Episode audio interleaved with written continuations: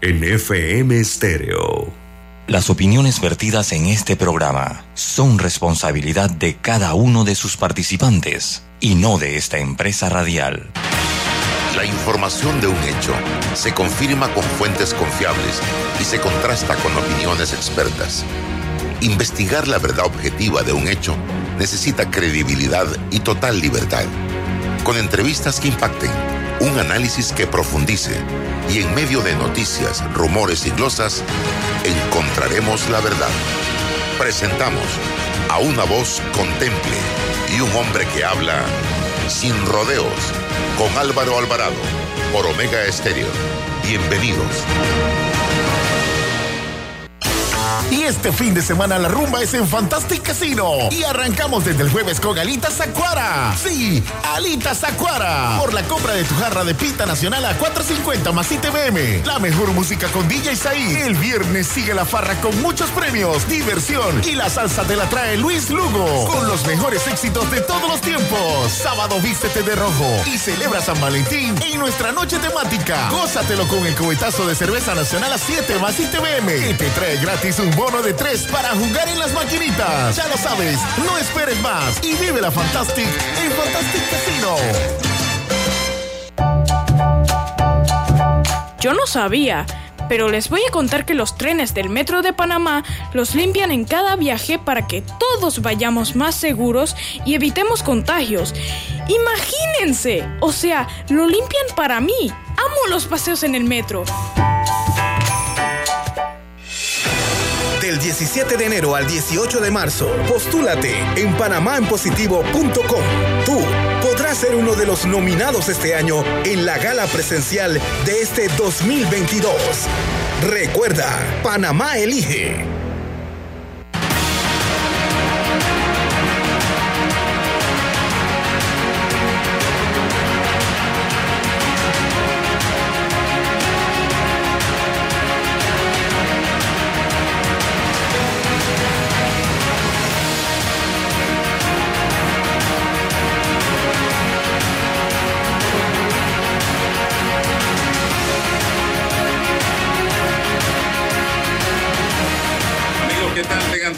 Muy buenos días, sean bienvenidos. Esto es Sin Rodeos a través de Omega Estéreo.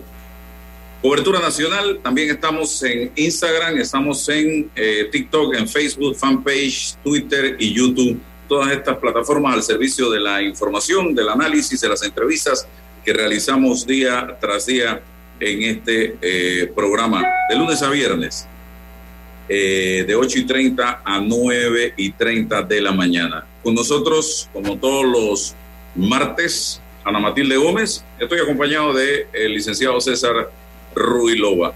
Bien, eh, algunos temas. Anoche, el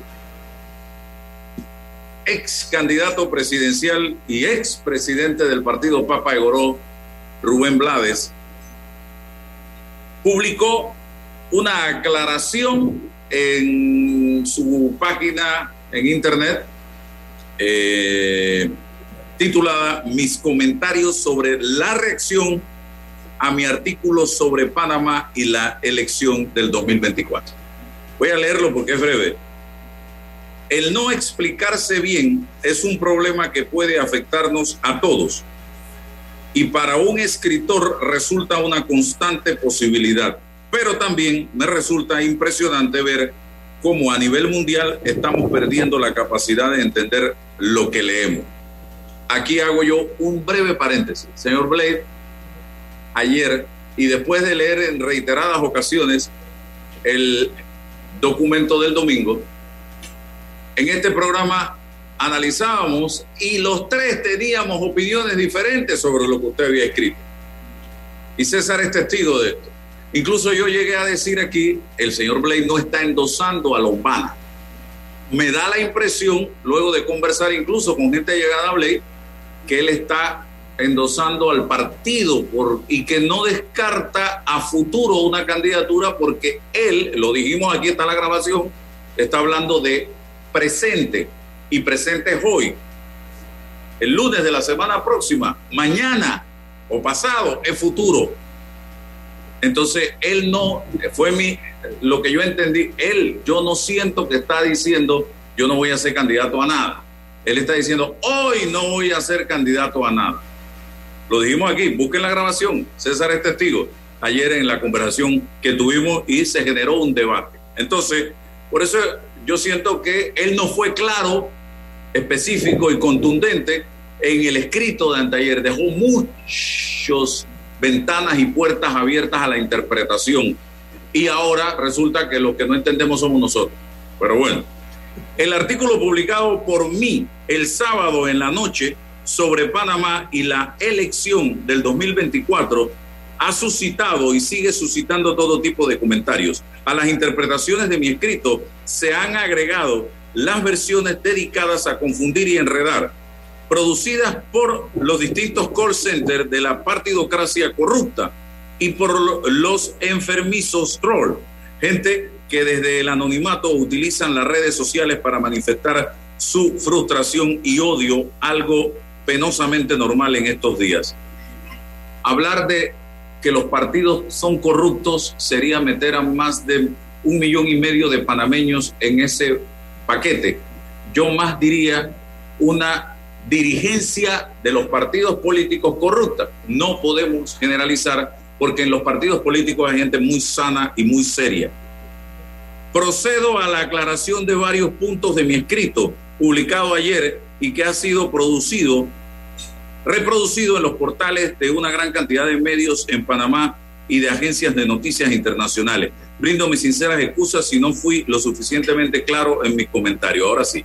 Uno, considero que no es necesario para mí u otros inscribirnos por separado como candidato, mira, se está metiendo, independiente para la elección del 2024, porque ya existe un colectivo nuevo, organizado y dispuesto para ofrecernos tal oportunidad.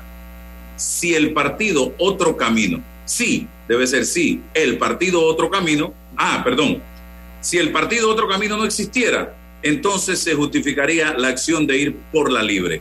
En el 2022, otro camino, es el único colectivo capaz, miren, hoy, 2022, de brindar un espacio a los independientes por no tener un pasado partidista, así como lo hizo eh, el movimiento Papa Llorón en el 94. Dos, expresé que solo apoyaré a quienes coincidan conmigo en puntos específicos. Miren lo que él plantea, el desmantelamiento del Estado clientelista, la creación de nuevas estructuras y paradigmas administrativos y la creación y aplicación de los cambios requeridos en leyes, normas y códigos para aclarar lagunas, eliminar prebendas y acabar con la impunidad existente. No puedo endosar a Lombana, como algunos creen que hice, porque desconozco su posición sobre estos temas. Aclaro, no pido que me lo explique a mí en privado, debe explicarlo al país si acaso esos puntos ya han sido contemplados y resueltos por él y por su equipo. Escribí que los candidatos independientes deben empezar a crear esas propuestas que indico en el punto anterior para presentarla como una base de sus campañas electorales, incluso antes de ser nominados o nominadas. Manifesté que no me voy a inscribir como candidato independiente, pero no dije que he renunciado a considerar ser candidato no me parece oportuno aceptar reuniones políticas porque es irresponsable hablar de una candidatura sin haber antes definido el propósito que persigue el candidato o candidata. Sin un argumento electoral preparado, la ciudadanía no sabría qué esperar a cambio de su voto. Mientras esa claridad no ocurra, no debo discutir una candidatura y menos anunciarla. Espero haber comunicado mejor la intención de mi escrito aunque presumo que esta aclaración también se verá sujeta a interpretación tendenciosa de algunos medios a las opiniones de gente que lee y no entiende lo que lee. Y sigue. Y a los perjudicados, perjuiciados comentarios de troll y de la gente pagada para difamar y tergiversar lo que escribo. Para estos últimos y para ahorrarles el trabajo, reproduzco los temas preferidos por los defensores de la corrupción como respuesta descalificadora eh, a, a cualquiera de mis comentarios. Ella hace una lista de cosas. Pero vamos rapidito al análisis. Lo primero que quiero destacar aquí, compañeros de sala, eh, el tema de eh, se contradice. Él habla de que la única opción en este momento es otro camino para la lucha contra el status quo, es el único partido que existe, pero al mismo tiempo dice endoso al partido, pero no endoso a Lombana, porque a Lombana no conozco su manera de pensar sobre eh, los temas que él plantea, pero usted conoce la ideología del partido, la visión del partido, la misión del partido, y esa misión, esa visión, esa ideología es diferente a la de Lombana, no entiendo cómo puedo ponerle ganchito al partido, pero no a la figura que preside dicho partido en este momento. Eh, es una cosa que me queda, no me queda claro eh, en esta manera de pensar de Rubén Blake. Dice aquí también el tema de no se va a inscribir como candidato independiente, pero no dije que he renunciado a considerar. Entonces, si usted ve a otro camino Panamá como la opción, pero no ve, no se va a inscribir como independiente, no apoya a Lombana todavía, pero sí le gusta el partido, quiere decir que usted quisiera ser candidato por otro camino Panamá a la presidencia de la República de este país. Pudiera ser esa la opción eh, que se está planteando en este momento eh, también lo dejo como interrogante para el debate eh, con la licenciada Matilde Gómez y César Ruiz Loba. Así que esto es básicamente, dice que no se va a inscribir como candidato independiente, no ha renunciado, no me parece oportuno aceptar reuniones políticas. O sea, ¿por qué no aceptar reuniones políticas? ¿Por qué no conversar con la gente? El tema de descalificar a los partidos políticos en general yo tampoco, es mi manera de pensar, ustedes pueden estar, estar en total contradicción conmigo, porque como dije hace un momento y lo repito ahora, en los partidos políticos la mayoría de la gente que está allí matriculada no son corruptos, no son indecentes, muchos son gente buena que de una u otra manera, por diversas razones, se matriculan en los partidos políticos. Y hoy hay un millón y medio o más de hombres y mujeres mayores de 18 años inscritos en los partidos políticos. Yo sigo insistiendo, no pertenezco a ningún partido, ni tengo ningún plan de inscribirme en este momento en ningún partido presente, eh, en que los partidos lo que necesitan es la depuración eh, urgente y con nuevas estructuras, con nuevos cuadros eh, que los dirijan para ver si las cosas cambian. Pero en toda democracia los partidos políticos son fundamentales. Ana Matilde Gómez, bienvenida. Y bueno, muy buenos días a todos, César, Álvaro y a todos los que, nos, los que siguen este programa. Yo tengo varios comentarios. El primero es desde el punto de vista del marketing político. Eh, lo exitoso que es Rubén Blake porque nos tiene a todos los panameños sin estar aquí hace tres días hablando solamente de él. Esto desde el punto de vista del marketing político es la cosa más extraordinaria que puede haber porque se está replicando, ya sea para bien, para mal, donde sea, se está hablando de él. O sea, él ya se puso en el debate conectado con el tema de, los candidatos en las elecciones que vienen. Lo segundo es que a mí la carta me parece una carta respuesta, es decir, él, él debe haber recibido algún tipo de acercamientos a lo privado y él ha respondido públicamente. Eh, el partido por delante. Y esa respuesta me parece un mensaje directo a Lombana, en el sentido de que él sí va a correr, pero él va a correr a lo seguro. Y lo seguro significa que hay una plataforma que bien puede facilitar eso. Y digo, los que hemos corrido, yo tengo dos experiencias electorales en el sistema, como lo que llaman antisistema, utilizando el método de la libre postulación con dos experiencias, una muy positiva y la otra eh, positiva desde el punto de vista de la gran experiencia y negativa en el resultado, pero que también te permite entender el sistema lo, cómo está, ¿no? Entonces yo siento que él está contestando públicamente en el sentido, no me estén tratando de acercar y decir que yo lo llame y que me reúna o que lo endose o que le... Eso no es lo primero. Para él más importante es garantizar que como el sistema que hay que defenestrar o el sistema que se quiere derrumbar es un sistema clientelista que está basado en que las bases es, un sistema piramidal que va desde representantes de corregimientos, concejales, donde se escogen concejales y no representantes, ¿verdad? Diputados, alcaldes y llega a la presidencia de la República, toda esta base busca votos para arriba. En teoría el sistema está diseñado para que sea así. Por lo tanto, quien no tiene esa estructura lleva muy pocas posibilidades. Entonces, el llamado de Blaze es, vengan para acá todos esos que están fuera del sistema o antisistema, porque él sabe que eso es lo que garantiza que si todos los que nos pudiéramos sumar por la libre postulación lo hacemos desde la misma plataforma, vamos a garantizar el mismo efecto sin entregar dinero, bolsas ni nada de eso, pero sí la estructura, que es el mismo sistema que garantiza el triunfo de los demás dentro del sistema. No, no sé si me estoy explicando.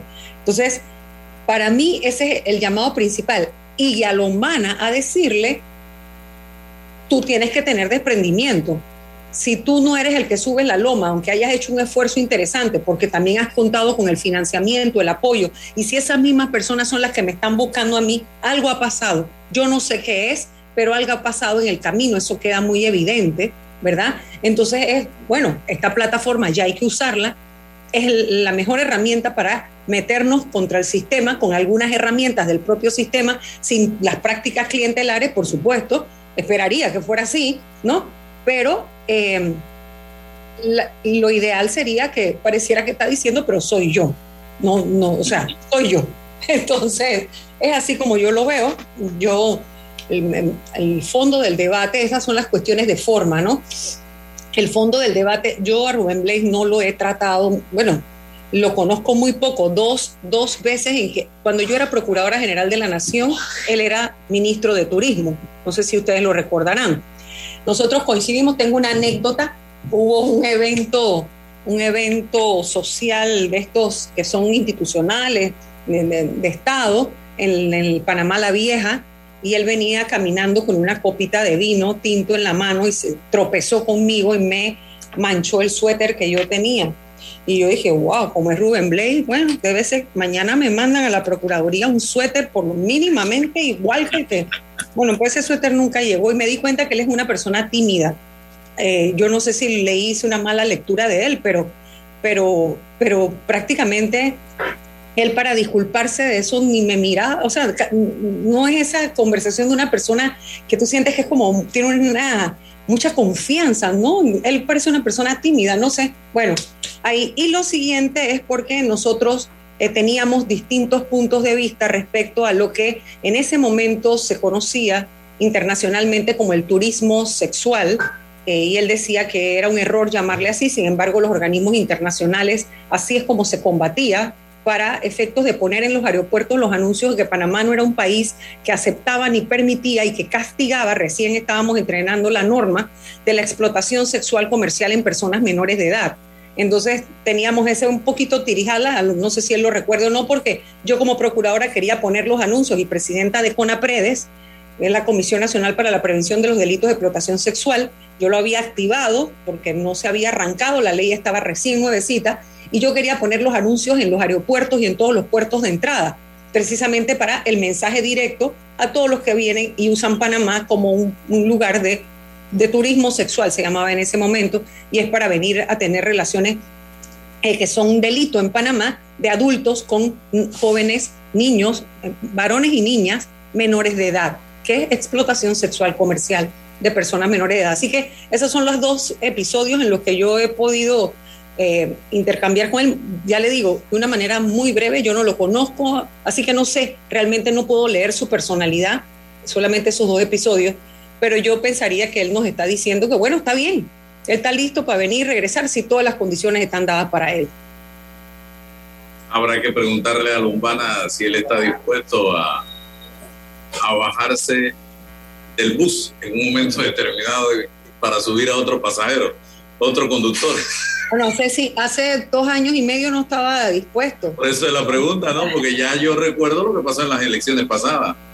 Así que no sé si en esta ocasión... La forma en que él habló ayer en televisión, que yo lo escuché, eh, su mensaje fue distinto.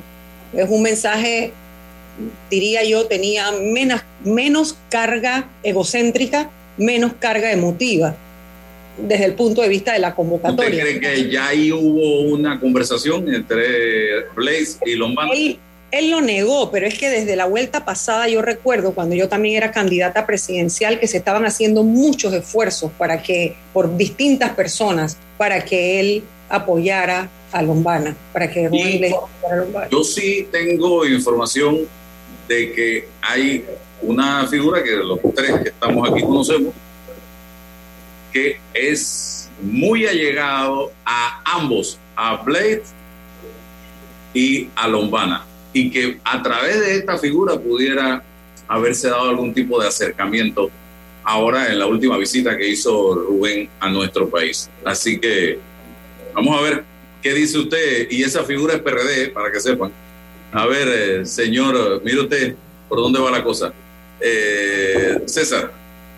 Bueno, buenos días, buenos días Álvaro, buenos días Ana Matilde y a todos los que la mañana de hoy no, nos escuchan. Bueno, quizás es una continuación de, de lo que conversamos ayer sobre el escrito de opinión o reflexión del señor Blades, ¿no? Y hoy la aclaración, o ayer la aclaración. Y pienso que Blades logra eh, suplir en alguna forma la ausencia del debate político nacional eh, todo se centra hasta ahora en lo que ocurre en el Parlamento y en lo que nos informan diariamente en el aspecto de la pandemia. Pero eh, el debate profundo, el debate categórico de la política no existe en este país. Llega a Blades con una dinámica, con un pensamiento, lo deja plasmado en un escrito. Se toma el tiempo para escuchar las réplicas, los ecos de su pensamiento y tiene la posibilidad de aclararlo según, según él. Entonces, ese ejercicio que hoy hace Blades, eh, insisto, más que eh, el sí, marketing porque, porque logra el efecto expansivo, pero pone en perspectiva un debate que no existe. No, no, fíjate Álvaro que nosotros no lidiamos a diario con las reflexiones de la opinión pública en este país, eh, de los partidos políticos en oposición, de los partidos políticos en la alianza de gobierno, ¿Dónde está ese debate? ¿Dónde está la posición de, los partidos políticos en ese debate? Llega Blades o puede llegar cualquier otra persona reflexiva y pone en perspectiva algo que nosotros como animales políticos requerimos, es el debate eh, eh, y la reflexión en el orden político. Sobre, el fondo y el contenido, eh, sí, digo lo mismo ayer, coincido en la lectura que hace, sobre el sistema político, un sistema político deficiente, un sistema político corrupto, un sistema político que no está eh, puesto en la medida de la modernidad en la sociedad panameña, que requiere serios ajustes. Pero esos ajustes, ¿cómo deben llegar? Y el sistema político, ¿cómo, cómo lo, lo analizamos desde el contexto de la economía? ¿Cómo, cómo Blades debe reflexionar antes de endosarnos una receta señalar qué, qué, qué, pasa con nuestra macroeconomía, qué pasa con, con el endeudamiento nacional, qué pasa con, con, el plan de subsidio que cada vez crece y, y, aumenta, cómo vamos a lidiar con esa realidad económica, qué, qué pasa con, con, el sistema político y el derecho, con la, la imposibilidad, para llamarlo de una, una, de uno u otro lugar, de poder lograr un proyecto nacional para refundar el país desde un proceso constituyente ¿Qué, pasa con la relación del sistema político y esa imposibilidad y la falta, la falta de liderazgo? ¿Qué ocurre con nuestra sociedad de hoy, con la tecnología y con la cultura ciudadana o cívica de, nuestro, de nuestra población versus el sistema político? ¿Por qué Vlade no nos hace una reflexión antes de enviarnos a la receta? ¿Por qué no nos hace una reflexión y no pensar que el sistema está corrupto solo y en cuanto que los partidos están corruptos desde su médula? Entonces, yo pienso que necesitamos y aprovechar esta oportunidad para ampliar este debate que Blades no, nos presenta, para mirar esas posibilidades. Porque, insisto, no, no, me compro la, la, la, receta en el plano de que vayan todos los independientes y caminen hacia un mismo paraguas, sea cualquiera el paraguas, porque no se trata de otro camino, no se trata del señor Lombana, se trata de que lo que pretende es homologar la categoría política de independiente como una solución a estos problemas, insisto, sin antes debatir el sistema político, la relación que tiene con las categorías y estructuras de las políticas económicas, de derecho, de cultura y de economía. Entonces, eso quizás hace falta y de alguna u otra forma tenemos que tomar el hilo conductor que nos genera hablar para el debate y seguir expandiéndolo. Creo que esto nos hace bien, no pensando en el 24, nos hace bien para hablar y madurar en materia política. Eso puede elevar la cultura política siempre y cuando lo hagamos con respeto, lo hagamos con tolerancia y sin descalificaciones. Correr a las descalificaciones, a, a desacreditar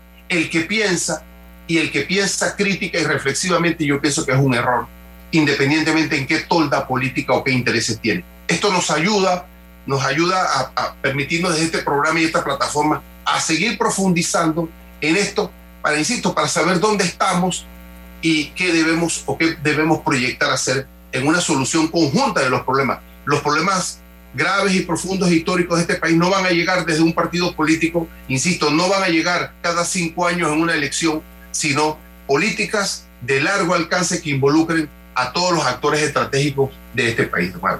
Sí, ya para aterrizar en cuanto a este tema, eh, yo sigo insistiendo en que es muy prematuro estar hablando de candidaturas, en que es muy prematuro estar eh, abordando estos temas, cuando hoy el país, César y licenciada Ana Matilde, está inmerso en una crisis que quizás algunas personas no la están percibiendo, otros sí la están viviendo en materia económica. Eh, para ponerlo en perspectiva, mañana se debe estar anunciando nuevos precios en, el tema del combustible, un tema en el que Panamá es poco lo que puede hacer a juicio de los expertos. Eh, todo esto es producto de una situación que se está dando eh, por las amenazas de confrontación eh, bélica entre Rusia y Ucrania. A eso sumemos que estamos en plena temporada de invierno, la más, el uno de los inviernos más crudos de los eh, últimos años. otro de los temas en el que los panameños están poniendo en este momento su mirada y su preocupación no solo es el combustible, también estamos viendo comida cara, medicinas caras, estamos viendo energía eléctrica cara, gente que me ha escrito y me dice, me llegó el, recibo por el doble de lo que yo pagaba eh, anteriormente. Y estamos hablando en la Asamblea de ejercicios aeróbicos por Zoom, una ley que acaba de aprobar la Asamblea Nacional de Diputados. Entonces, insisto, yo creo que hay temas importantes, prioritarios, a los que debemos ponerle atención. Adicional, el desempleo. Escuchaba a René Quevedo, que lo vamos a tener esta semana nuevamente con nosotros, hablar de cifras que van rayando los 400 mil desempleados. Gente que tenía un puesto de trabajo y que hoy no están trabajando y no se observa en la economía u opciones de trabajo para esta gente. Yo a diario veo en Twitter gente que tiene títulos universitarios, maestrías, doctorados, ofreciendo sus servicios. Retuiteen, me dicen, porque necesito conseguir un trabajo. Yo creo que estos son los problemas fundamentales que está viviendo el panameño y a los que tenemos que prestarle atención. Y digo, tenemos todo lo que de una u otra manera tenemos una opinión en este país y más los tomadores de decisiones a ver cómo resolvemos esta crisis. Y después pensamos en candidaturas a puesto de elección, porque para mí hoy el escenario, el tablero, todavía las fichas no están sobre el mismo. Todavía tiene que pasar bastante agua debajo del río para que algunas fichas entren y otras fichas salgan de ese tablero, Ana Matilde. Sí, sin embargo, Álvaro, no cabe duda que es por el personaje y eso también cuenta, porque si bien es cierto, Rubén Blades está escribiendo y dejando por escrito sus razonamientos, no son cosas distintas a las que hemos dicho muchos que hemos estado no solo en programas de opinión, sino que hemos sido figuras políticas o que hemos estado en las contiendas electorales o profesionales que participan en los programas de opinión y hablan. O sea, el tema de la descomposición política social, el tema del rescate económico y la necesidad de inyectar actividad económica que permita rescatar del desempleo a esa, eh, esa cantidad de jóvenes y de la informalidad, más del 54%, casi 56% de la población económicamente activa, son temas que venimos debatiendo muchos panameños, pero entonces este personaje, por su propia impronta eh, de estrellato, ¿no? de farándula, por las características que él tiene, que son distintas, bueno, pone a todo el mundo a hablar de lo que él dijo, pero, pero diariamente aquí estamos panameños diciendo, señores, ojo, este clientelismo nos está tragando, estamos en una escalada, como tú bien dices, hay factores externos que no son endógenos del país, que nosotros no controlamos y que impactan nuestra economía, como el tema del petróleo, que no necesariamente debería ser la amenaza de, bueno, la amenaza que todavía no, no es tan rusa, es, más norteamericana de la invasión en Crimea, porque pues a nosotros todo lo que nos llega son las réplicas más que nada de los medios occidentales. Entonces nosotros no, a ciencia cierta, esto es como mucha confusión. Tú ves que allá en Francia, allá está Macron haciendo un lobby tremendo, eh, bueno, como presidente de la Unión, de la Unión Europea, tratando de mantenerle la paz y, todo tranquilo. Sabemos que Rusia es el proveedor más importante que hay de gas para muchos de los países de Europa. Eh, allá sale el presidente de Ucrania diciendo esto no es, no es tan real que nos vayan a invadir. Mm, me explico, eso está todo confuso, pero lo cierto es que se mueve, que hay un sisma internacional que no deja de impactar a Panamá y que hay cosas aquí concretas que hay que resolver ahora. Y yo digo, en efecto, como tú bien planteas, si bien la corrupción es permanente y es un tema que transversalmente toca toda la gestión pública y la vida nacional, porque también el sector privado está lleno de acciones de tráfico de influencia, de, enriquecimiento que no se puede explicar, etcétera, y de, muchas eh, componendas con actores gubernamentales. Si todo eso está allí, lo cierto es que ahora coyunturalmente por el tema de la pandemia, se ha agudizado un tema de laboral, de inserción y los que el sistema ha votado, o sea, los que el sistema ha dejado sin empleo. Entonces, eh, claro que hay un problema muy serio y que tenemos que abordarlo porque está aquí, independientemente quién venga, quién participe en la contienda o quién corra, hay cosas que no se pueden dejar de hablar y de resolver como el tema del seguro social. Y como tú bien dices, más allá de las condiciones de los candidatos es escuchar el debate que César también planteaba, que no hay eh, debate ideológico. Bueno, hay posturas ideológicas. Cuando uno sale y habla en un programa, uno deja su postura bien clara. Cuando uno está diciendo, yo creo en el sistema solidario, como lo he hecho yo constantemente, yo estoy planteando una postura que es ideológica, es decir, yo no creo en la privatización del sistema, yo no creo en eso de la separación, etcétera, y además el, la gran estafa que significa eh, el sistema, este sistema mixto en el que los jóvenes que están capitalizando para ellos mismos se van a dar cuenta cuando se jubilen que se van a jubilar si acaso con un 30% y, que es un tema para vivir. Ah, eh, sí, de acuerdo, de acuerdo en que, en que hay participación claro, pero la propuesta es la siguiente. ¿En qué, ¿En qué circunstancias opera esta, participación ciudadana para presentar los problemas del país? En, la coyuntura de los temas que presentan los medios de comunicación. Lo, que estoy planteando aquí es dónde está el gran debate político que presentan las estructuras políticas formales, los medios de comunicación, los gremios, eh, no en la coyuntura, en la estructura, porque porque sí, hemos hablado, hemos hablado del tema de la reforma electoral en la coyuntura en la que se dio el debate, eh, en la que se propuso. Hemos hablado del problema constituyente en la medida en que se generó ese espacio. Y seguimos hablando de esos problemas en la coyuntura y en la posibilidad que el medio nos, nos ofrece, o los medios nos ofrecen para presentarlo. Hablo de un tema de, de más, más largo aliento y de, y de más profundidad, ¿no? Estoy de acuerdo contigo. En efecto, bueno, aquí históricamente los medios de comunicación y el poder económico detrás de los medios de comunicación ha puesto las agendas públicas. Eso es algo que, que, es histórico. ¿No? aquí se convierte en tema y se convierte en noticia lo que se planta en el ideario colectivo a partir de la información de actores de los medios de comunicación con cierta relevancia. Y eso se replica, se replica se replica y se convierte en el tema.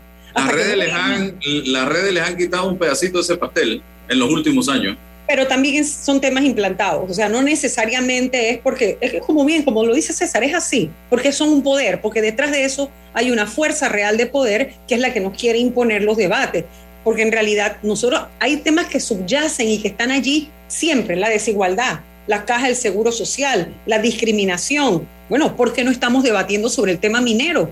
O sea, ¿por qué, ¿por qué ese tema no se ha convertido en un gran debate a pesar de ser un gran problema? O sea, deciden este sí y este no.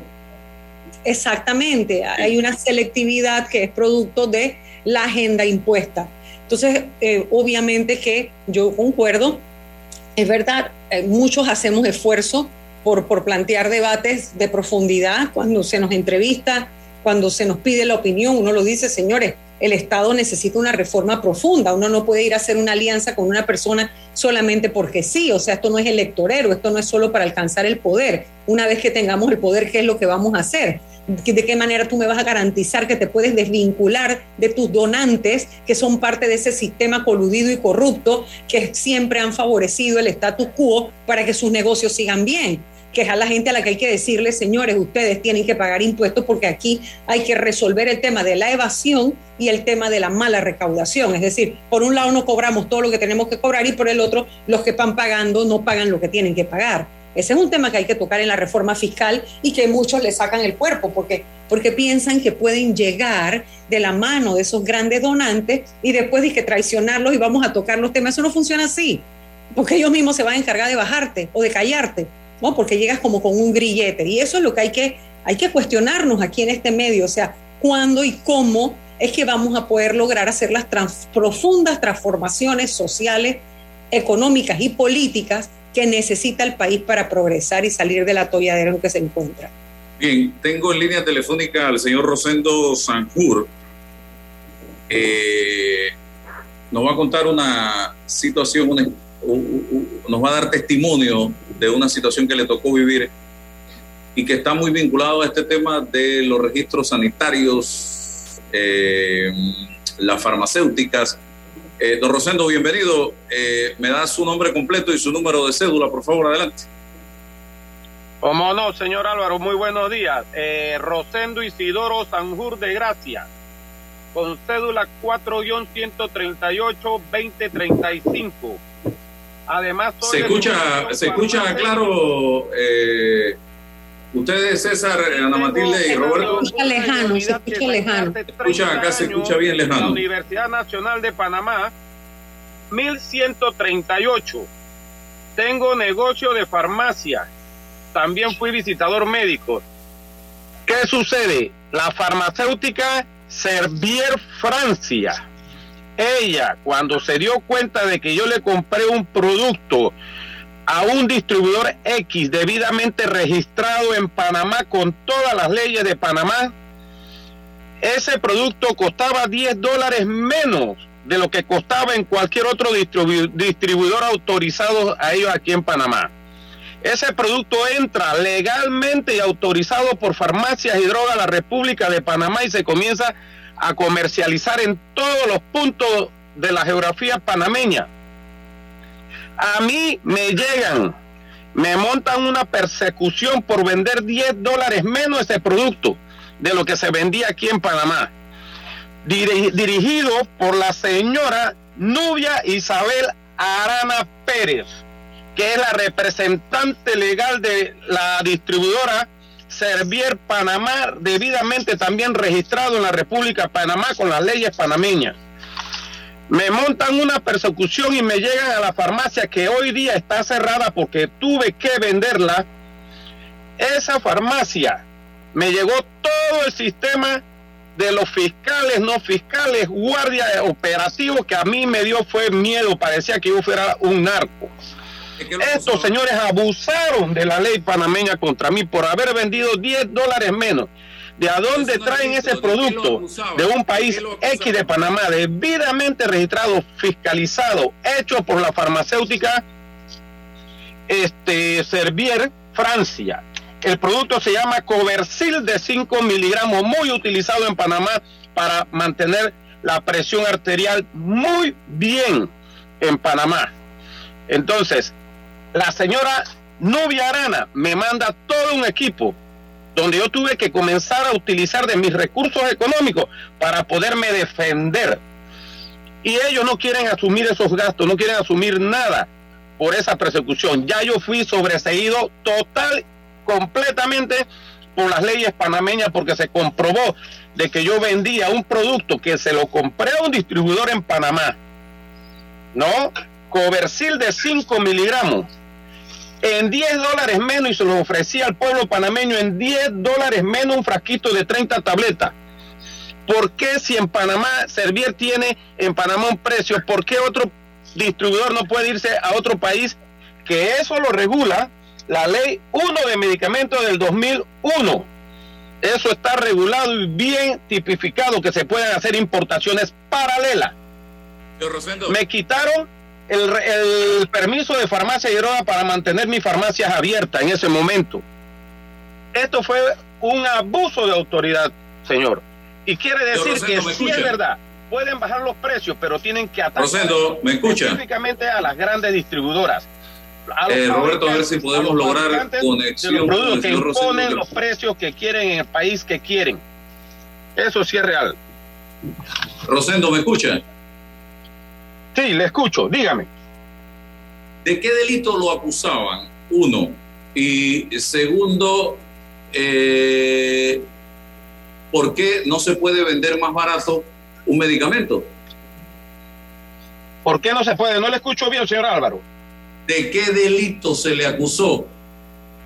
¿Y por qué no se puede de vender, productos de, de, vender productos falsificados? ¿De a dónde? Si yo no me puedo negar a comprar nada por fuera, ¿no? Ellos creían o quieren que nosotros vendamos los productos a precios que ellos quieren y, y de donde ellos lo traen. ¿Qué producto? Ah, la farmacéutica Servier Panamá se llevó lo que me allanaron en la farmacia, lo que me allanaron en el carro, se lo llevaron y lo analizaron. Después nombraron un perito en Panamá para ver cuál era el envase que yo tenía. Todo coincide con la marca original del fabricante y no me pudieron hacer nada, gracias a Dios, porque yo no ando en malos pasos. ¿No? Yo manejo mi negocio como tengo que manejarlo y de cara al pueblo panameño con buenos precios, ¿no? Porque yo no marco por arriba de lo que muchos especulan. No, yo marco con una ganancia real que se puede mantener y se puede vivir. Con el 20% nos está pegando duro a nosotros, a las farmacias pequeñas, ¿no? Señor Rosendo. Nos está pegando demasiado duro. Eh, escúcheme, señor Rosendo, eh, para cerrar, ¿por qué cree usted que los panameños tenemos estos precios a veces hasta mil por ciento más caros en los medicamentos que Colombia, España, Nicaragua, Ecuador, Argentina. ¿Por qué? Precisamente porque, por ejemplo, Panamá a Servir, a Servir, Servir Francia no le exige cuánto es el costo de producción de un producto de ellos y que tengan una ganancia razonable. Todo eso viene de afuera. Los grandes farmacéuticas dominan el mercado, imponen el precio que quieren. Pero una farmacia en Panamá no está ganando más de un 15, un 10%. ¿No? Y que lo pongan con el 20%. Y yo le puedo demostrar con todos mis papeles de declaraciones de renta lo que uno está percibiendo de ganancia. Son las farmacéuticas. La señora Nuria Isabel Arana Pérez me montó una persecución por haber comprado un producto a un distribuidor en Panamá legal constituido que hizo, creo que fue una, una importación paralela. Cuando la importación paralela se puedan exigir aquí en Panamá y se hagan, van a ver que los precios van a bajar y que el costo de producción de un medicamento afuera lo puedan demostrar realmente. Por eso, y aquí no se vende a mil por ciento. También le quiero comentar que también hay que ver el cambio de moneda, de moneda internacional. No es igual vender en dólares y vender en pesos, por ejemplo, colombiano, que peso colombiano es un montón por un dólar, pero para el pueblo de Colombia es caro. Entonces, lo que sí hay que analizar es la producción y por qué las eh, los fabricantes de medicamentos venden tan caro. Y eso no lo van a, van a poder cambiar, porque ellos dominan el mercado. Las distribuidoras. Servier Francia, ya le demuestro, 10 dólares menos lo trajeron ya con ganancia y todo la distribuidora de afuera. Servier México me montó, digo, Servier Francia me montó una persecución. Hoy día ese caso lo quieren tirar para atrás, pero no saben cuánto me costó los abogados, no saben cuánto los papeleos. Y Servier Francia tiene los costos altos con respecto a Panamá, que es una gran transnacional que fabrica medicamentos. Y yo soy farmacéutico y me atrevo siempre a comentarle a todo el mundo de que los costos de ellos afuera son más económicos. Pero Panamá tiene que tener un equipo que vigile eso a nivel internacional. Costo de producción del producto. Gracias, don Rosendo. A la orden acá en Sin Rodeos a través de Omega Stereo. Que tenga buen día. Bien, ¿qué le parece, licenciada Ana Matilde? Aquí hay un eh, eh, serios problemas en, en, el mercado de los medicamentos eh, que tienen de una u otra manera, eh, a los que se tiene de una u otra manera que buscárseles algún tipo de solución consensuada, será razonable porque, mire, las distorsiones que hay en este momento. Lo que se necesita es romper la mafiocracia que hay, es decir, aquí hay una, un oligopolio de un grupo económico que de alguna manera han concentrado toda la posibilidad de comerciar, de importar, distribuir y comercializar los medicamentos en el país, incluso directamente a la caja del Seguro Social o compitiendo entre ellos en falsa competencia. El mercado se ha distorsionado porque no hay realmente competencia. Son los mismos grupos económicos que se ponen de acuerdo para generar el desabastecimiento y luego que hay el desabastecimiento, entonces ellos logran vender una pastilla que podía costarle dos centavos al Seguro Social comprada masivamente y sin compras de urgencia, como se llama, terminan comprándola en 17 centavos o en 25 centavos porque se da la compra de urgencia y son ellos mismos. Entonces, eso es lo que tiene que llegar un gobierno que se atreva de una vez por todas, que no esté, que no sea un gobierno financiado por esos mismos grupos económicos para que rompa la estructura esa que parece un cartel, un cártel de esos mafiosos, o sea, es una cosa impresionante en el tema de la importación, la distribución y la comercialización de los medicamentos y abrir ese mercado a una real competencia para que en este país puedan llegar medicinas más baratas y que en el peor de los casos, bueno, entremos, quieren, ustedes quieren jalar la cuerda para ver quién tiene más fuerza, vamos a la regulación de, canas, de medicamentos, vamos a ver entonces aquí quién es el más fuerte. Ah, y encima todavía se van a poner peor, entonces compramos directamente, el gobierno puede comprar directamente a través de las compras de las Naciones Unidas a las grandes eh, farmacéuticas para comprar medicamentos y distribuirlo a la población, bueno, con algún tipo de subsidio, será pues. Así como compramos la vacuna, podemos comprar medicina peor es que estemos subsidiando a las grandes empresas porque finalmente nosotros al, al garantizarles el mercado nosotros las estamos subsidiando. Ya se probó, con las vacunas se ha probado que se puede comprar. Y también con los medicamentos para antivirales que se están comprando. Entonces, porque este es el momento, ante la coyuntura que estamos viviendo, de eh, vamos a abrir el mercado. Pues. Así mismo es. Pero cuando las organizaciones políticas llegan al poder y, el mote somos de centro, eh, somos de centro, somos de centro izquierda y, y vemos aquí, observamos cómo opera el capitalismo salvaje, ¿no? Este capitalismo a ultranza, eh, eh, la mayor utilidad, eh, en contra de lo que sea, sin, sin, sin humanizar, sin pensar en, en, lo estratégico que significa el tema de la salud y los medicamentos en este país y para cualquier sociedad. Entonces, no hay, no hay desde el poder un control, una posición directa sobre esto. Lo que se requiere, si es que avalamos, por supuesto que sí, la libre oferta y demanda, es controles, eh, oye, sentido común. Eh, todos ganan, el esfuerzo del que crea, el esfuerzo que el que pone la inversión, pero, pero no así, no un capitalismo a ultranza como este, no salvaje, sin, sin, sin ningún tipo de control. Y si no hay competencia, pues no hay nada, hay un monopolio y hay que decirlo, y hay que decirle al gobierno, bueno, cuál es su postura. Y para estos son los debates, la posición de los candidatos, de las organizaciones, hombre, usted es independiente. Bueno, déme su visión sobre el asunto estratégico de los medicamentos. ¿Cuál es su visión política? ¿Cómo debe estar, eh, estructurarse el Estado en materia de ese control? ¿Seguimos con el capitalismo salvaje o usted considera que puede haber una alternativa que genere algún tipo de regulación respecto a algunos medicamentos, otros no? ¿Qué hacemos? ¿Cuál es su posición? Independiente o dentro del partido político. Sobre esto que tenemos que abonar, porque estos son los problemas concretos, estas son las contradicciones de una democracia material, una democracia que lo que, lo que dice es, usted va, es libre cada cinco años de ir a ejercer el voto, pero después usted, usted entrega un cheque en blanco y no tiene espacio de debate para participar en las cuestiones que impactan a su vida. Entonces, esto nos ayuda a seguir avanzando con estos debates.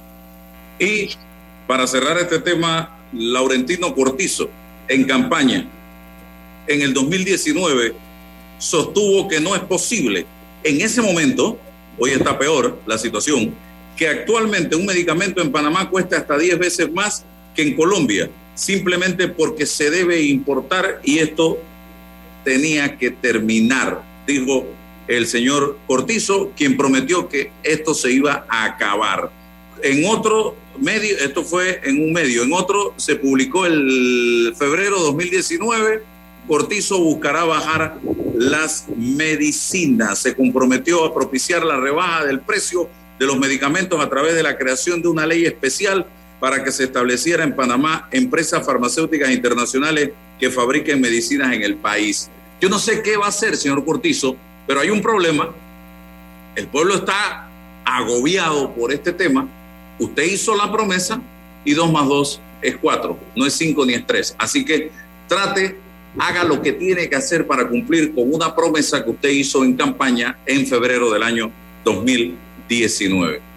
Y eh, eh, quiero tocar un tema para cerrar, eh, que es el tema de la consulta ciudadana para la construcción del mercado del marisco. Nosotros, eh, creo que fue el viernes de la semana pasada, eh, publicamos en horas de la noche, primeras horas de la noche, luego de investigar eh, a través de Google, que se hizo una consulta ciudadana en noviembre del 2020. César y Ana Matilde Gómez y amigos que me sintonizan en este momento. Yo recuerdo claramente noviembre del 2020 estábamos en pleno momento de pandemia, restricciones hasta de, eh, por género, hombres un día, mujeres otro día, el tema de los horarios. Eh, cédula, por eh, favor, cédula. Exactamente. Y el señor alcalde, de manera misteriosa, en Caledonia, yo por ahí me dijeron que con la ayuda de la Junta Comunal de Caledonia, hicieron una consulta ciudadana a la que asistieron, yo veo ahí la cantidad de firmas que participaron, 25 personas en un corregimiento de Caledonia que tiene más de 25 mil habitantes y en la cual se aprobó unánimemente en esa consulta fraudulenta, porque eso es lo que es para mí esa consulta, una farsa, eh, la construcción de un mercado del marisco de 40 millones la obra y 37.5 millones el terreno, que yo todavía no tengo claro si es que van a destruir la cinta costera para construir arriba ese mercado o es que van a hacer un relleno. Yo creo que es a destruir la cinta costera. Entonces, yo me pregunto, aquí no hay autoridades ¿O es que el alcalde es el rey del distrito capital y él es el que decide y aquí nadie puede hacer absolutamente nada? La corte, ¿dónde están? ¿Dónde está el órgano ejecutivo? ¿Qué hacer para enfrentar esta situación o nos tenemos que quedar callados y calar esa obra que no tiene ningún sustento legal de ninguna naturaleza? Eh, licenciada Ana Matilde Gómez.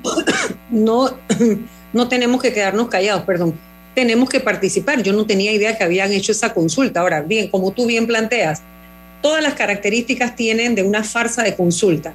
De a, partir de la aprobación de la ley de descentralización, la consulta es vinculante. Y lo sé y no tengo la menor duda porque ese artículo lo metimos todos los de acá, las comunidades, la asociación de residentes de distintas áreas, de distintas comunidades, ahorita se me va el nombre, la eh, asociación de, de, residentes de, la, de, los distintos distritos, aquí está muy articulado, eh, y yo como diputada ellos me hicieron llegar eh, la propuesta, se mejoró, se debatió y se logró dejar. Esas consultas tienen la gran falacia de que cuando son hechas de esta manera casi subversiva, lo que hacen es presentar la lista de asistencia y a todo el que llega o está por ahí lo llaman y que firme para que entre y para alguna cosa le entregan, le dan. Tristemente, entre más popular es el barrio, más creen que los pueden engañar, ¿no? Entonces termina siendo la lista de asistencia que no es la lista de aprobación. Y finalmente que nos prueben la necesidad de ese bendito mercado. Yo creo la necesidad de los mercados periféricos. Aquí lo que hay es que llevar la comida cerca donde vive la gente, eliminarle el costo del transporte a la compra del alimento. Esos son mercados periféricos que puede hacer perfectamente este alcalde en todos los barrios de los corregimientos que forman su distrito. En vez de estar inventando mega obras, que me pregunto además qué pasó con el mercado de marisco ese que está allí en la esquina de la 3 de noviembre. Eh, ese, ¿qué, le pasó a ese? ¿Ya ese también lo van a tumbar? ¿O qué es lo que pasó? No, no, es, es que necesitamos otro, porque ya ese colapsó según el alcalde. Imagínese usted. ¿Colapsó en qué? Porque nos debe explicar. Bueno, entonces yo te diría, bueno, ¿por qué no traemos, invita aquí al alcalde? Vamos a hablar de ese tema, vamos a preguntarle, vamos a que la gente escuche y se sintonice y que digan si realmente están de acuerdo o no. Y él se dará cuenta que un leve sondeo le tumba la supuesta consulta. César. coincido, creo que, debemos escuchar las explicaciones del alcalde, los fundamentos, ¿no? ¿Cuáles son las razones de que motivan esta, esta obra pública eh, estratégica, ¿por qué no podemos ampliar o optimizar la, que tenemos? Y, e insisto, y priorizar en, en otros asuntos. E, eso es práctico, eso, eso, eso es funcional y creo que si el alcalde como, como el, político que es, debe entender que requerimos información cualitativa para, para conocer, insisto, no el procedimiento solamente, sino los aspectos de fondo que pretenden la, la viabilidad de, de, este, de, este, proyecto y de cualquier otro proyecto de la comuna. Insisto que tiene muchos problemas, basura, agua, el tema de, de los alimentos. Y eh, sí, hemos ah, conversado con, con el sector agricultor acá y nos han dicho, nosotros estamos en posición de poner la, el producto en, en, las manos de, los, de, los, de los panameños, pero estos mercados nos pueden dar esa posibilidad, pueden optimizarla, eliminan un eslabón en la cadena y, puede, podemos lograr mejores precios y más competitivos. Esas cosas son importantes y requerimos el liderazgo y la visión del alcalde de la comuna capitalina y el alcalde de todos los, de todos, de todos los distritos del país. Eh, ya dejamos el tema coyuntural de, la, de, la, de, los benditos eh, gastos de movilización. De, bueno, ahora el gran fenómeno de la descentralización, hacia dónde vamos, cuál es el sentido de todo aquello, ¿no? Y hay como una reiteración, no sé César, y perdón que te interrumpa, Álvaro, pero no lo ven como que era primero la gran mega obra, su megaproyecto de la playa. playa, la playa. No. Entonces uno Aquaman, hay que decirle, porque está muy vinculado al mar. No, pero puede ser que nuestro alcalde tenga algún tipo de herencia directa de los griegos o romanos. Que o, Todo es el mar. no, la gran infraestructura, las grandes columnas la grande sobra para dejar en la memoria. Así es, el mar sería con los griegos, ¿no? Pero bueno. Sí, claro, con los griegos, pero por ahí, ¿no? Tiene que explicarlo, porque lo que sí. es inevitable es que todo servidor público, todos los que hemos pasado por los puestos públicos, sabemos que someternos al escrutinio público es la, la condición sine qua non del ejercicio del cargo. Así que yo te invito, Álvaro, a hacer, hagamos, hagamos el esfuerzo por, por poder. Vamos a invitarlo, vamos a invitarlo para que explique. Vamos al cambio, regresamos, don Roberto. Este mensaje para ti, conductor del sedán blanco con placa 980190. Iba con mi esposa camino al hospital y por culpa de tu morosidad quedamos atrapados en la fila del corredor. ¡Qué susto! Casi nace nuestra hija en el auto. Ponte al día con tu panapaz, porque si no pagas tú, pagamos todos. Al utilizar los corredores, asegúrate de tener tu saldo al día. De lo contrario, perjudicas al resto de los usuarios. Llama al 192 para arreglos de pago. Panapaz. Déjate llevar por la frescura del pollo melo. Panameño como tú. Déjate llevar por la frescura del pollo melo. Variedad y calidad. Melo. Frescura de altos estándares. la calidad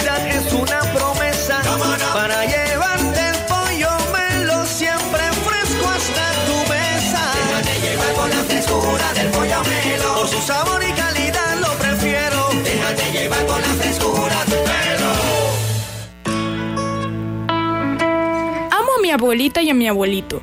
Por eso cuando viajo en el metro siempre uso mi mascarilla y mi pantalla facial, porque cuidándome yo, los estoy cuidando a ellos. ¿Tú también quieres mucho a tus abuelitos? Este fin de semana la rumba es en Fantastic Casino. Y arrancamos desde el jueves con Alitas Acuara. Sí, Alitas Acuara. Por la compra de tu jarra de pita nacional a 450 más ITBM. La mejor música con DJ Saí. El viernes sigue la farra con muchos premios, diversión y la salsa te la trae Luis Lugo. Con los mejores éxitos de todos los tiempos. Sábado vístete de rojo y celebra San Valentín en nuestra noche temática. Gózatelo con el cubetazo de cerveza nacional a 7 más ITBM. Y te trae gratis un bono de 3 para jugar en las maquinitas. Ya lo sabes, no esperes más y vive la Fantastic en Fantastic Casino. Bueno, me voy a comer con una estrella. Mm. Espérate, ¿y tu esposa sabe? Claro, ella sabe que la estrella del sabor es American Star. Y por eso en la casa comemos delicioso. American Star, el tasajo, jamón, chorizos y embutidos más suaves, económicos y con el sabor que le gusta a todos. ¡Oh! ¿Me invitas a conocer esa estrella? Busca la estrella roja y azul American Star, la estrella de tu cocina. 107.3 Omega Estéreo, la radio sin fronteras. Están escuchando Sin Rodeos con Álvaro Alvarado. Y dale a tus proyectos calidad con Cemento Chagres. 100% panameño comprometido con el país y su gente. Cemento Chagres es la base del crecimiento, ofreciendo calidad en todo el país. Somos el cemento que nos une. Cemento Chagres, un cemento de calidad 100% panameño comprometido con el medio ambiente y las futuras generaciones. Para develar lo que es cierto, hace falta hablar sin rodeos con Álvaro Alvarado. Muy breves, Ana Matilde y César Relova. Adelante. Bueno, yo diría que si no quiere venir el alcalde, invitemos o tráete a dos representantes de distintos partidos que estén en el consejo, ¿no? Para conocer de este proyecto. Primero es conocer cuál es la propuesta, cuál es la necesidad de la misma, cuál es la justificación y todos los recursos que están involucrados, pero además, qué tan participativa ha sido la decisión desde el punto de vista de los ciudadanos para poder llevar a cabo o insistir en semejante obra. César. No, eh, sí, pienso que el programa de hoy interesante. Eh, iniciamos con el, el, pensamiento y las reflexiones de Vlade. Esto nos pone en perspectiva para generar, promover un debate más general sobre en materia política, más estructural, con más profundidad, estudiando las categorías políticas, las instituciones y las relaciones entre ellas. Y esto no impide en, en, para, eh, también la posibilidad de reflexionar sobre las coyunturas específicas, medicamentos, alimentos, el tema de la caja del seguro social, el tema de la institucionalidad del país, por supuesto que lo podemos hacer, pero necesitamos, insisto, la promoción de un debate político con tolerancia, con respeto e incorporando a todas las voces, a todas las ideologías, sin exclusión, don Álvaro y, Ana Matilde, para poder, insisto, crecer culturalmente de cara al, 20, al 2024 y de cara a la vida política y, e, y social de este país. Bueno, les agradezco a todos la atención dispensada en el día de hoy aquí en Sin Rodeos. Licenciada Ana Matilde, licenciado César Relova y a quienes han participado en este su programa. La información de un hecho se confirma con fuentes confiables y se contrasta con opiniones expertas. Investigar la verdad objetiva de un hecho necesita credibilidad y total libertad. Con entrevistas que impacten, un análisis que profundice y en medio de noticias, rumores y glosas, encontraremos la verdad. Presentamos a una voz contemple y un hombre que habla sin rodeos con Álvaro Alvarado por Omega Estéreo. Gracias por su sintonía.